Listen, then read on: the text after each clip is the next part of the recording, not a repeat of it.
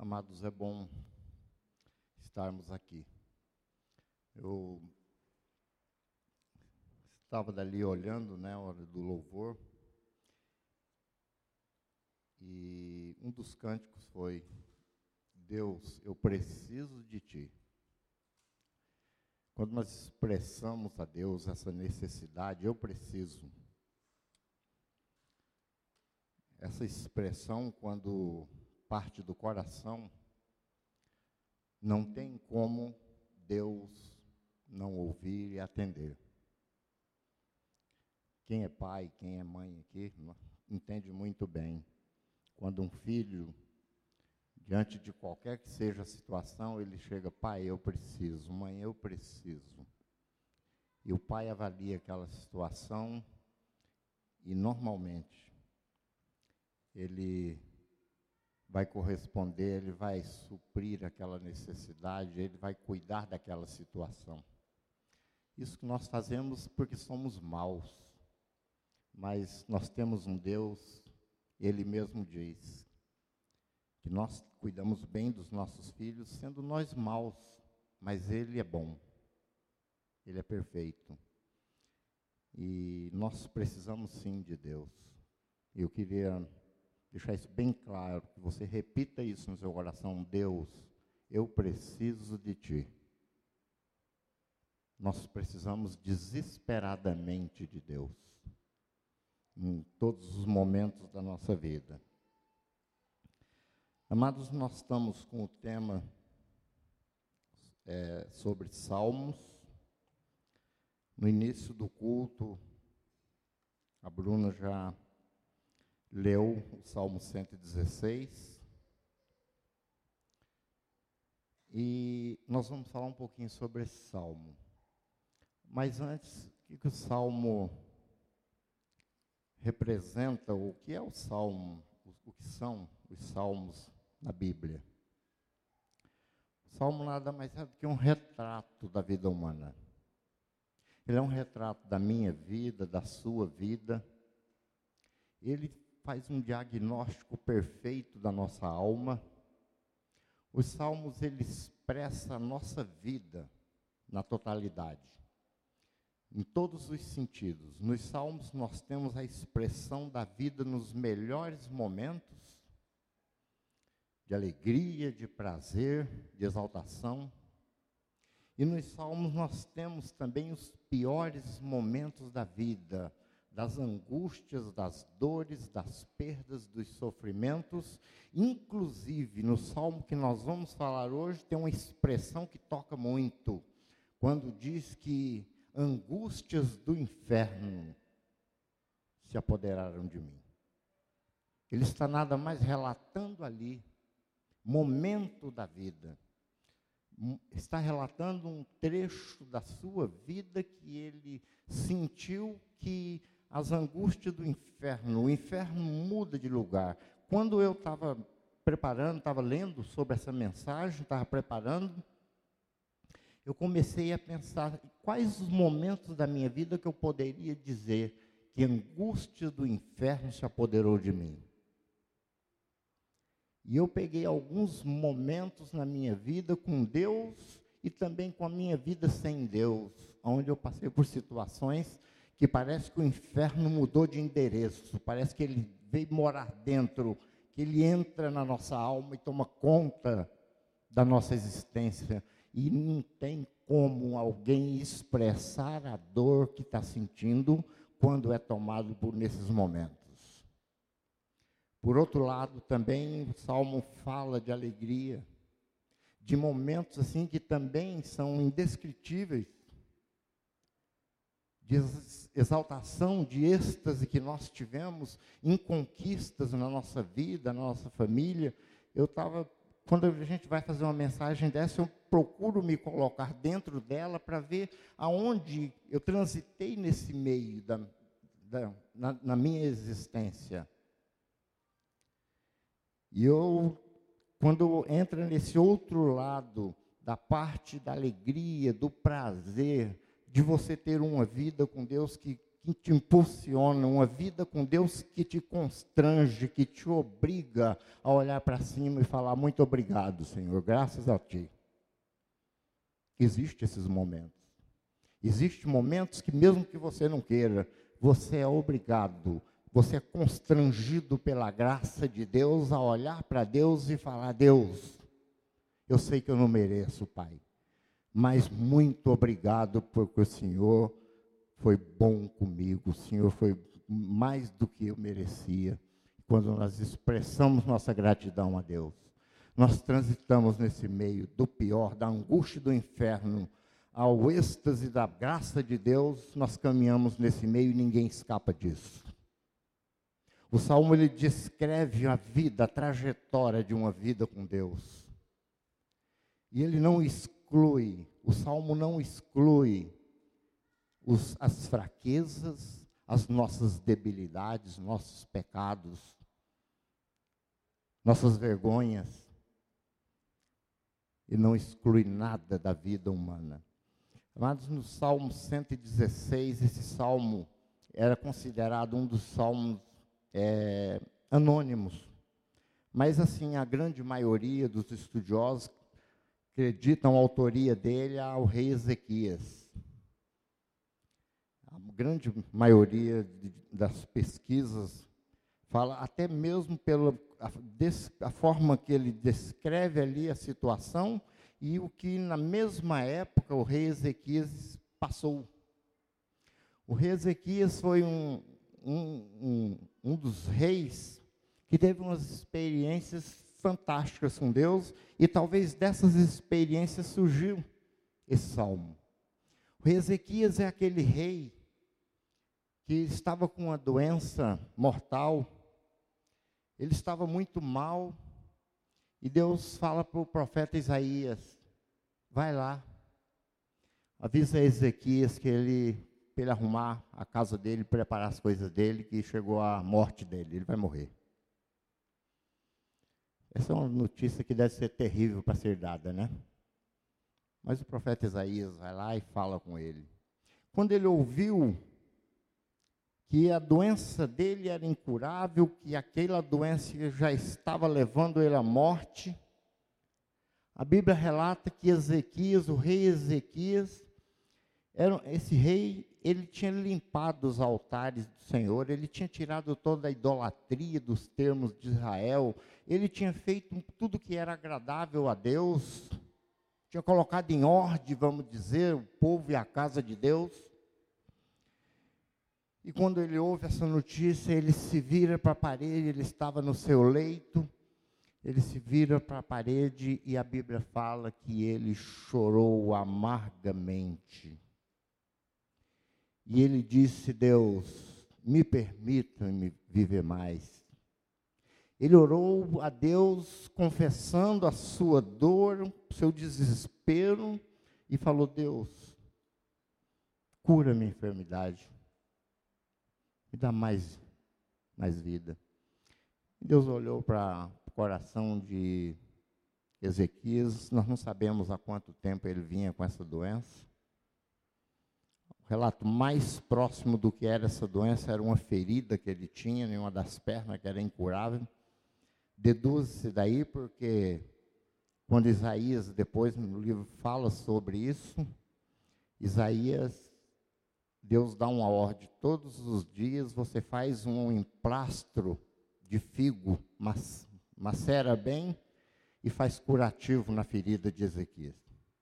Deus falou, Deus não falou está curado e restabeleceu. Deus deu a incumbência do profeta de fazer curativos nele. E Deus curou e deu a ele mais 15 anos de vida. Amados, esse momento na vida de Ezequias foi um dos grandes ou piores momentos. Mas não foi, na verdade, o pior. E ele expressa isso nesse salmo quando ele mostra duas situações terríveis que ele teve que enfrentar, as piores, e a forma que ele coloca isso, a maneira como ele expressa, nós vemos que ele enfrentou duas situações devastadoras, duas situações realmente terríveis, insuportáveis. E a expressão que ele usa no Salmo, a primeira situação, ele fala que é uma situação externa. Ele diz: laços da morte me cercaram. Ele diz que ele se viu cercado, era uma situação externa. Provavelmente aqui ele estava falando de uma, um momento na vida do povo de Israel em que ele era rei, rei de Judá, ele estava em Jerusalém. E a cidade foi sitiada pelos assírios, o rei Senaqueribe. E esse rei começou a ameaçar, sitiou Jerusalém e começou a ameaçar o rei Ezequias. E o rei Ezequias disse que ia em nome do Deus, o Senhor verdadeiro, que era o Deus de Israel. E esse rei começa a menosprezar, começa a fazer brincadeiras, zombar de Deus, ameaçar. E ele fala, Ezequias, ele manda avisar para Ezequias, fala, você parece que não conhece o passado, você parece que não conhece a história. Você não vê que desde os meus pais ninguém nos resistiu? Você, cada nação tinha o seu Deus e nós esmagamos a cada uma. E quem é esse Deus que você fala que vai te libertar? Nós vamos te esmagar do mesmo jeito. Esse teu Deus não vai nos resistir. E ele estava falando do nosso Deus. E naquele momento de sofrimento, de ameaça, de armadilha, quando nós falamos em laços que nos cercam, são as armadilhas, as ameaças que nós vivemos. Hoje nós sofremos a ameaça da segurança, nós não sabemos se saímos de casa e voltamos tranquilo. Houve na minha vida uma situação, eu saí de casa para trabalhar e no meu projeto nunca teve que naquele dia eu teria que ficar quatro horas na mão de bandidos com um revólver na minha cabeça essas ameaças que nós que estão veladas, ameaças que nós não enxergamos, nós sofremos hoje a ameaça do desemprego. Nós sofremos de todos os lados dos nossos inimigos. Isso eu estou falando na nossa vida aqui existencial, relacional, mas e no nosso mundo espiritual somos ameaçados pela mídia, pelos programas, nossos filhos são ameaçados por, por, todas essas doutrinações que nós sabemos que tem um propósito de afastar de Deus, de afastar da palavra de Deus. Quem tem filho, criança, adolescente, hoje sabe a luta que está passando pelas ameaças que sofrem. São laços que levam à morte. São laços de morte que nós enfrentamos, que está aí fora. Só que o, o importante também é que ele mostra o outro lado, não é a coisa está aí, eu estou aqui. Tem uma segunda situação que ela é interna, é quando ele disse essa expressão que eu usei: angústias do inferno se apoderaram de mim. Ele foi tomado por angústia, ele foi tomado por sofrimento. Amados, em alguns momentos da nossa vida, nós nos angustiamos muito. Eu me lembro de situações da minha vida em que eu sofri muito com angústia, que o que eu mais desejava no meu coração, porque eu não tinha Deus naquele momento na minha vida, eu tinha um Deus que cuidava de mim, hoje eu enxergo, porque eu tinha uma mãe que estava lá atrás orando por mim. Mas naquele momento ali eu não tinha uma esperança, não tinha uma expectativa. E eu, momentos que a única coisa que você pensa, a única coisa que você quer na sua vida é morrer, para parece que acabar com tudo aquilo. Tal é a dor que muitas vezes dói na nossa alma. E o rei Ezequias, aqui, quando ele fala angústia do inferno, é aquilo que eu disse no começo, é como se se instalasse na sua alma, se instalasse no seu peito aquela angústia, aquela dor, que você quer de qualquer jeito jogar aquilo para fora e não tem como, porque nem chorar às vezes nós conseguimos na hora do sofrimento. Quantas pessoas falam, eu queria chorar, eu queria pôr isso para fora, e não surge uma lágrima sequer. Seca a nossa alma, seca os nossos olhos, e nós não conseguimos expressar a dor, nem mesmo, amados, nem mesmo com no, o nosso choro. E ele aqui fala desse angústia, essa angústia que ele estava passando, e essa angústia do inferno que se apoderou dele, ele diz: soma essa situação catastrófica que eu estou vivendo aí, nessas ameaças, a ponto de ser engolido, esmagado pelo rei Senaqueribe, os assírios, vivendo esse momento. Por dentro dele a dor, talvez dessa enfermidade, e tantas outras, até mesmo pela, por essas ameaças, a dor da alma, a angústia que toma conta dele. Ele não suportou e disse: Eu caí. Eu caí em aflições e tristeza. Eu me afundei. Eu fui para o fundo do poço. Ele quer expressar que eu não aguentei, eu sucumbi, eu me prostrei, amado. Foi muito grande. Essas duas aflições, essas duas provações, tanto de fora como de dentro da minha alma, foi pesado demais para eu carregar. Eu caí em grande aflição e tristeza. Eu fui para o fundo do poço. Amados, o que fazer quando nós vamos para o fundo do poço? O que fazer quando a dor é maior do que nós? O que fazer quando nós olhamos para todos os lados e não vemos resposta? O que fazer, amado, quando somos caluniados, difamados, injuriados, traídos? O que fazer quando nós queremos que pelo menos alguém diga: Estou com você, e nós não encontramos esse alguém. Às vezes, quando estamos no fundo do poço, amado, a tendência é entrar em desespero.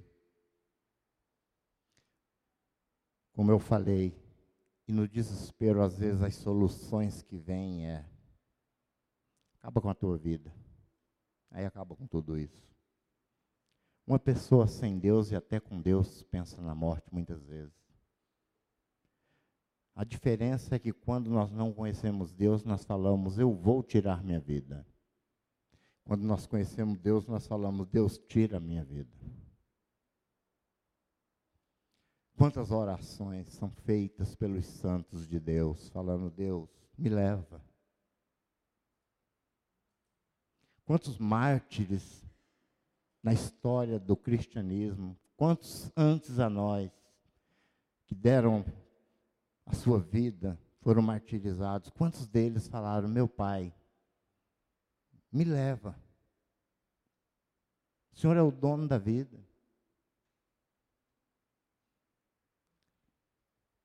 E Deus olha para essa pessoa e fala: Não, eu preciso de você.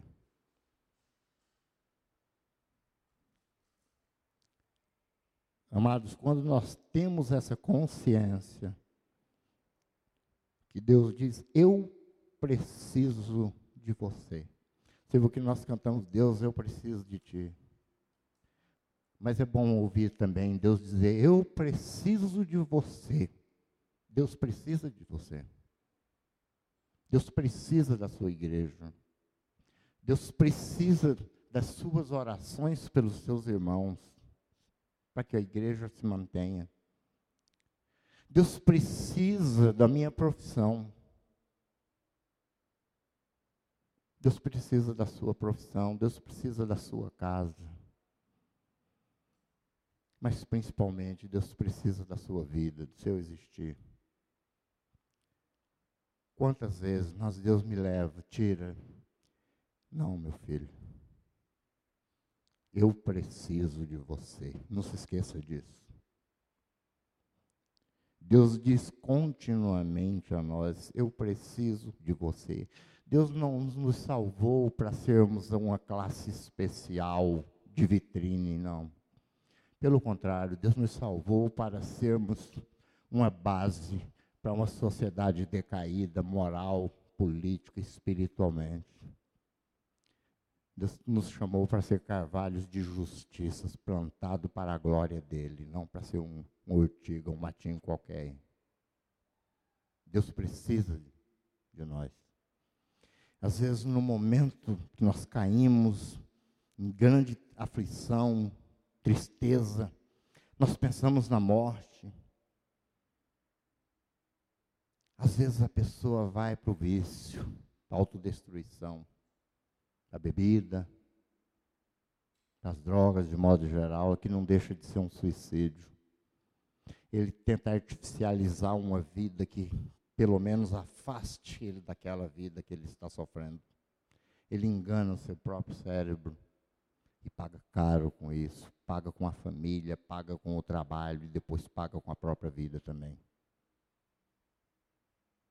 Outros se revoltam contra Deus, Deus não me ama. Se Deus me amasse, eu não estaria assim. O Ezequias tinha tudo para falar isso. Deus não me ama. Uma doença mortal consumindo minha, minha carne, consumindo minha alma. Uma doença emocional, espiritual, me corroendo, destruindo a existência da, da minha alma.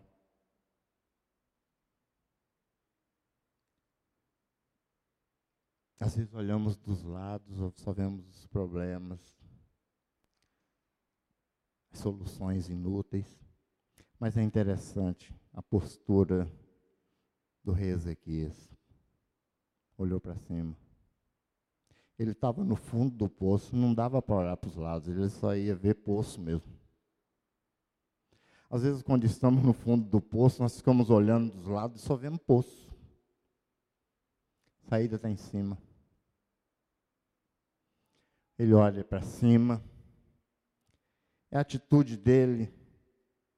Ele diz: Então eu invoquei ao Senhor. Ele não olhou, ele não culpou ninguém, ele não se vitimizou, ele não falou coitado de mim, ele sofreu a sua angústia, ele descreve aqui que foi a pior possível, mas ele naquela situação, ele olhou para cima e ele diz bem claro: "Então invoquei o nome do Senhor". Primeira coisa quando ele olhou para Deus, amados.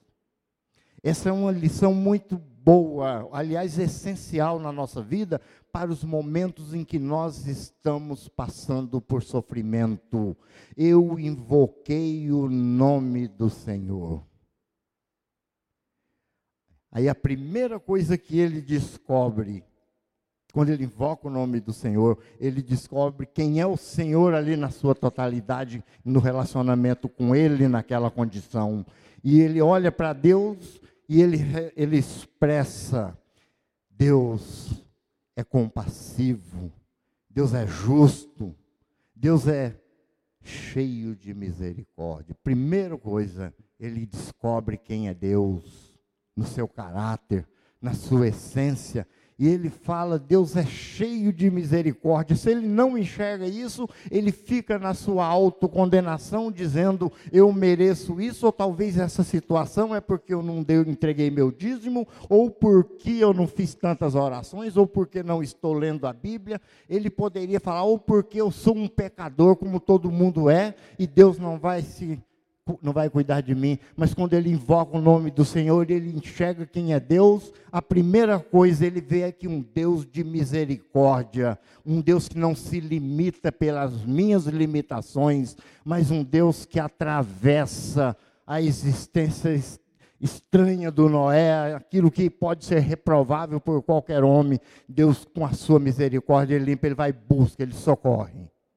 Ele enxergou que ele tinha socorro em Deus, porque Deus não ia se limitar pelas suas fraquezas. Ele vê um Deus misericordioso que vai lá e busca, independente da vida que ele estava levando naquele momento. Deus é compassivo, não um Deus que se compadece. O que é compadecer? Padecer com. Deus sofre conosco naqueles momentos. Pai e mãe, quando seu filho está sofrendo, você experimenta o quê? Algum tipo de alegria, algum, tempo, algum tipo de sentimento que é adverso daquele sentimento, não. Nós temos um Deus que é compassivo, um Deus que se compadece, um Deus que padece com, um Deus que tem afinidade com os meus sentimentos também na hora do sofrimento. Nós temos um Deus pessoal. E o rei Ezequias ele descobre isso, que Deus é compassivo, é justo. Aí entra as intervenções, porque não é só um Deus, mas como Deus interviu, como é que ele, houve a intervenção de Deus ali na, na vida de Ezequias. Primeiro, quando Deus intervém, ele fala sobre a vida espiritual. Deus livrou da morte a minha alma.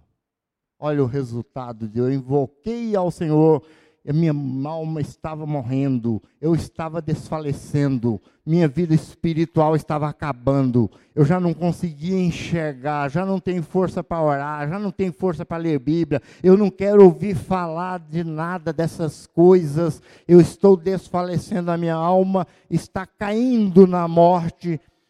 A intervenção de Deus é: Ele livrou a minha alma da morte. Deus toma-nos na sua mão e Ele restaura a nossa fé, a nossa esperança, a nossa segurança nele. Deus livrou a minha alma da morte. Deus restaura. Em segundo lugar, ele tem uma intervenção emocional. acho fantástico isso, né? até porque está dentro da minha profissão também. Deus livrou das lágrimas os meus olhos. Que coisa linda quando você chora quando você está sofrendo, está passando aquele momento inconsolável, que ninguém consegue enxugar as lágrimas dos teus olhos, e de repente você vê Deus limpando tudo isso, tirando, enxugando.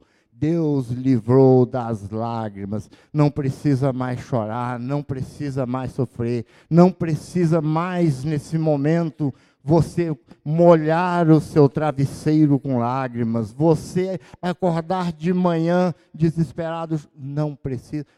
Deus enxugou as lágrimas, Deus livrou meus olhos das lágrimas, não preciso chorar. E em terceiro lugar, uma intervenção moral, uma intervenção de Deus para manter padrão, o testemunho do seu servo, ele diz: Deus livrou da queda dos meus pés. Eu não caí, eu não, eu não, não causei escândalo contra o meu Deus. Deus livrou dos pés a minha queda. Eu quase caí. A Bíblia fala de termos assim: aquele que está de pé, cuide para que não caia. A Bíblia fala, tem um salmista no Salmo 73 que ele diz assim: Meus pés resvalaram, eu quase caí porque eu tive inveja dos soberbos. Eu queria ter a vida deles. São fortes, ganham muito dinheiro. Ele estava descrevendo hoje. Os corruptos, os ladrões, uns perversos, uns maus aí que não, não sabe fazer conta de menos de milhão, agora é, já está para bilhão. E às vezes nós servimos ao Senhor com dificuldade, com trabalho das sete às sete, quando não das sete às dez, de vez em quando eu pego das sete às dez.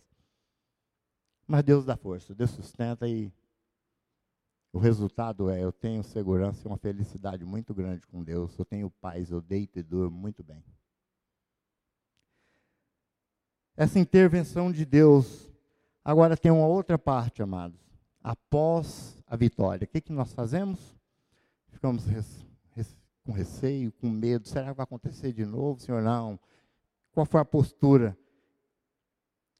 Ezequias diz para ele mesmo: Retorne ao seu descanso, ó minha alma, porque o Senhor tem sido bom para você. Quando tudo volta ao normal, não fique com medo que vai repetir, que vai acontecer de novo, não fique atribulado, aflito. Dá um, um, um conselho para sua alma: volta para o teu descanso, minha alma, porque o Senhor é bom contigo. Ele não vai te abandonar. Às vezes nós sofremos mais depois que passamos por uma situação difícil do que dentro da situação, porque ficamos analisando, pensando, presos naquilo. E Deus nos ensina que cada coisa no seu lugar. Olha para a tua alma agora e fala para ela o que aconteceu.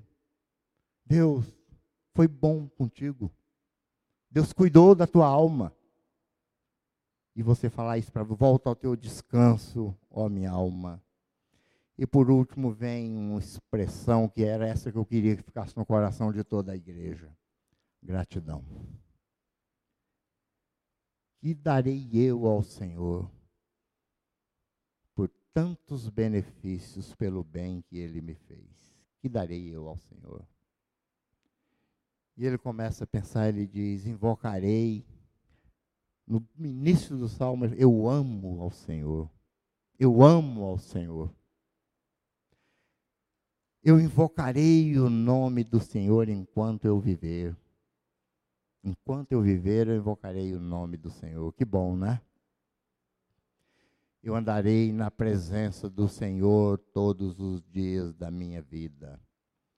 Eu andarei na presença do Senhor diante de todos os povos, de toda a nação. Eu tomarei o cálice da salvação, eu assumirei a minha postura de filho de Deus, de, de alguém que é salvo. É uma gratidão, amados, que não é um sentimento, ai Senhor, não. Esse, essa emoção de chamado agradecimento é perigosa às vezes. Porque ela nada mais é do que a emoção de algum bem, de algum presente que eu ganhei. A gratidão que a Bíblia expressa, que ela traz, que ela mostra como modelo, é uma gratidão demonstrada através de atitudes. Eu ajo assim porque Deus foi bom comigo. Eu invocarei o nome do Senhor enquanto eu estiver vivo. Eu dependerei totalmente do Senhor durante toda a minha existência, porque Ele foi bom comigo. Eu andarei na presença do Senhor todos os dias da minha existência eu terei uma vida com o meu Deus porque Ele foi bom comigo. Nada mais é uma gratidão que ela foi expressa, foi demonstrada através da vida cristã. Amados, que Deus nos abençoe, que Deus nos guarde. Eu só queria só passar uns, um, uns vídeos, os PowerPoints, porque se alguém quiser depois eu mando por e-mail. Vamos lá, ó. Esse é o primeiro, pois livraste da morte a minha alma, das lágrimas dos meus olhos e da queda dos meus pés. Intervenção de Deus. Próximo. Quando passamos para os laços da morte me cercaram, as angústias do inferno vieram sobre mim, aflição e tristeza me dominaram. Isso aqui é o que acontece, é o retrato do momento da aflição. Próximo. Devemos crer e clamar, e clamar a Deus do fundo do poço de aflições, que às vezes estão lá dentro. Eu criei, ainda que tenha dito, estou muito aflito. Então clamei pelo nome do Senhor, livra-me, Senhor. Esse é o, o olhar para cima, olhar para Deus. Próximo. O Senhor é misericordioso e justo. O nosso Deus é compassivo. O Senhor protege os simples. Quando eu já estava sem forças, Ele me salvou. Estava já derrotado, sem forças, Ele me salvou. Próximo. Retorne ao seu descanso, a minha alma, porque o Senhor tem sido bom para você pós-provação, pós-lutas. Próximo. Pois tu me livraste da morte, os meus olhos das lágrimas e os meus pés de tropeçar. Próximo assumir compromisso com Deus. Eu amo o Senhor porque ele me ouviu. Quando lhe fiz a minha súplica, ele inclinou os seus ouvidos para mim. Eu o invocarei hoje, toda a minha vida. Próximo. Posso passar os, e o próximo também. Esses três versículos falam do Deus que era, que é e vai ser sempre, tá? Porque eu gosto de, de pensar assim. Porque eu não estou falando de um Deus lá do tempo de Ezequiel, eu estou falando do Deus que está aqui com a gente. Se não fosse por ele, eu não estaria aqui. Aliás, se eu não tivesse a certeza absoluta da presença desse mesmo Deus que atuou lá com Ezequias hoje aqui, não teria sentido eu estar aqui falando com vocês. Então, isso fala mesmo. O próximo que darei eu ao Senhor por todos os benefícios que ele me tem feito. Amados, que Deus abençoe a igreja, que é dele, não é nossa. Que Deus cuide de cada um. Eu não sei qual é a sua aflição, passou, está passando, talvez ainda vamos passar, mas Deus tem o cuidado, Ele tem a receita de diagnóstico, de intervenção, de livramento, e nós temos o compromisso de invocar a Deus e andar na Sua presença enquanto estivermos aqui nessa vida. Nós temos esse compromisso com Deus, assumir o compromisso, que a igreja faça isso. Eu queria orar com vocês, fechem os olhos, pensem um pouquinho sobre sua vida. Deus quer livrar da angústia, Deus quer cuidar de você. Deus precisa de você. Eu preciso de Deus, Deus precisa de mim.